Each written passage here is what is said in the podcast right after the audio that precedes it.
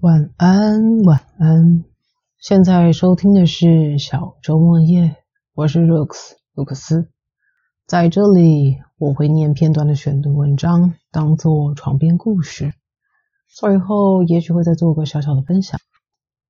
希望在这个过程中，能够帮助聆听的各位顺利入睡。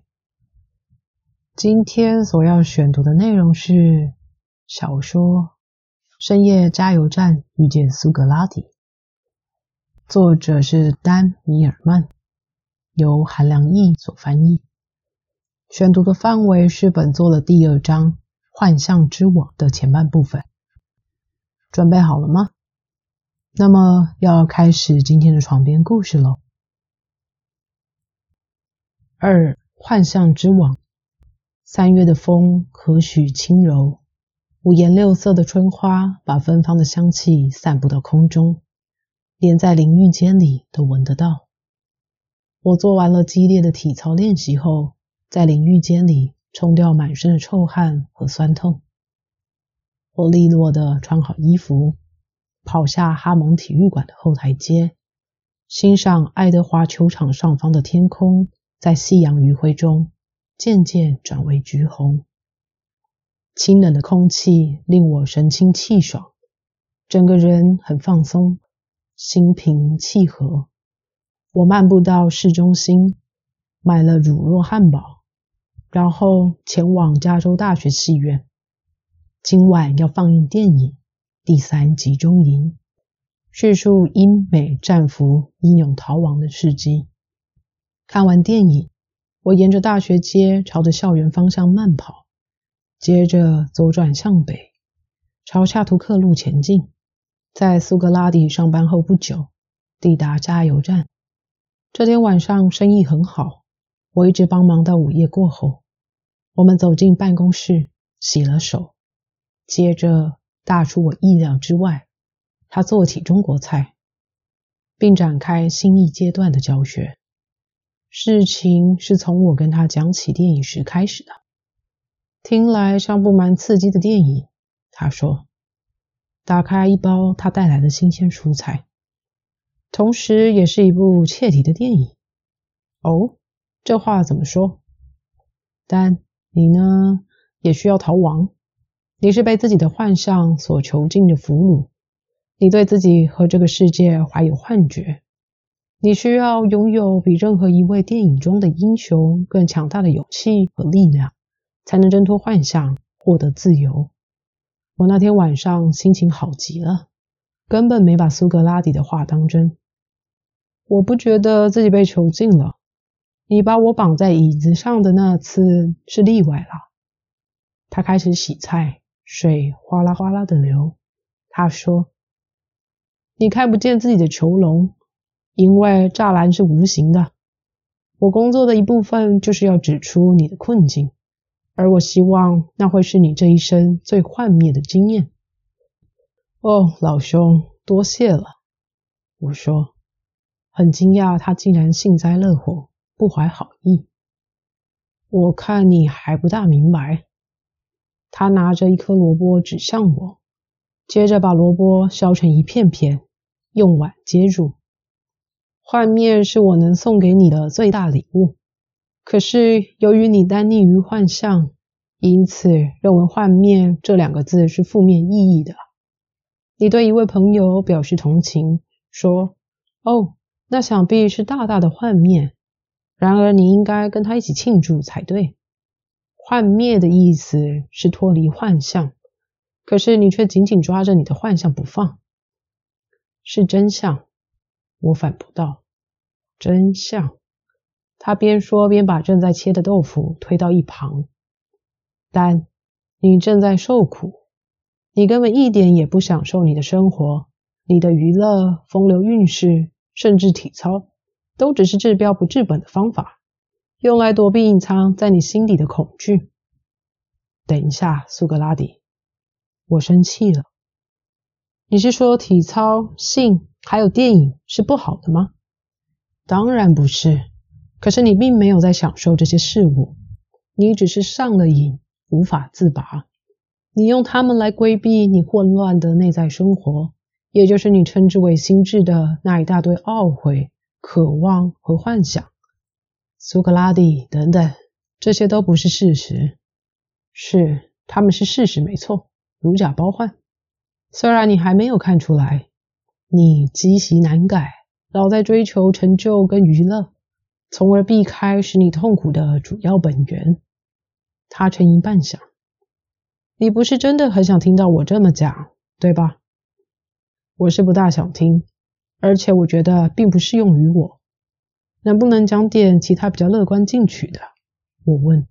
“没问题。”他说。他说着。拿起蔬菜又切了起来。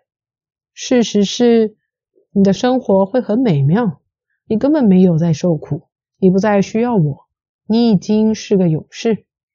这些听起来怎么样？好多了，我大笑，但是心里明白这并非事实。事实说不定存在于两者之间，你觉得呢？苏格拉底眼睛照样看着蔬菜，说。依我的看法，你的两者之间是地狱。我气地说：“难不成我是个大笨蛋？还是说你对精神障碍者特别有一套？”这么讲也行。他微笑着把麻油倒进炒菜锅里，放在电炉上加热。但是几乎全人类都和你有同样的困境。那又是什么样的困境？我以为我已经说明了。他耐心地说：“你如果得不到想要的东西，就会受苦；得到不想要的东西，也会受苦。就连得到你正好想要的东西，仍然会受苦，因为你无法永远拥有它。你的心智就是你的困境，他想要免于改变，免于痛苦，免于生与死的必然性。然而，改变是一项法则。”再怎么假装都不能改变这个事实，苏格拉底，你知道吗？你可真擅长泼别人冷水。我甚至都不再觉得肚子饿了。如果说生命就是苦难，除此之外什么也不是，那我何必活呢？生命并不是苦难，我只是说你会因它而苦，而非因它而乐，除非你挣脱内心的执念。不论发生什么事，只管自由自在，御风前行。苏格拉底把蔬菜和豆腐丢到滋滋作响的油锅中翻炒着，整个办公室香味四溢。他把清脆的蔬菜分进两个盘子里，放在旧书桌上，那就算是我们的餐桌了。我想我的胃口又回来了。我说，苏格拉底大笑。用筷子小口小口夹着菜，默默吃饭。我囫囵吞下菜肴，前后不过三十秒左右。我想我是真的饿坏了。我一面等着苏格拉底用晚餐，一面问他：“那么心智有什么正面用途？”他从盘子上抬起头：“没有。”说完，又从容不迫吃了起来：“没有。”苏格拉底，这太荒唐了。那么由心智所创造出来的东西呢？你又怎么说？书籍、图书馆、艺术呢？在我们的社会里，透过杰出的心智所发展的一切进步，又该怎么说呢？他咧嘴而笑，放下筷子，说：“并没有所谓杰出的心智。”然后端着盘子到水槽边。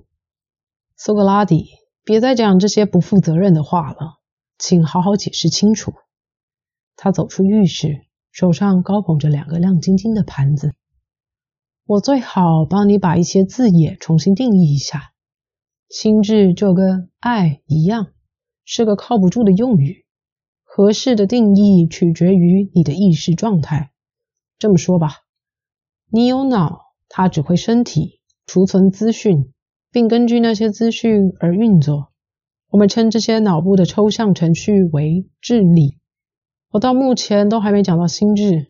脑子和心智并不相同，脑子是真实的，心智却不然。心智是在脑部浮荡的虚幻投影，包含了所有随机出现、未加控制的思绪。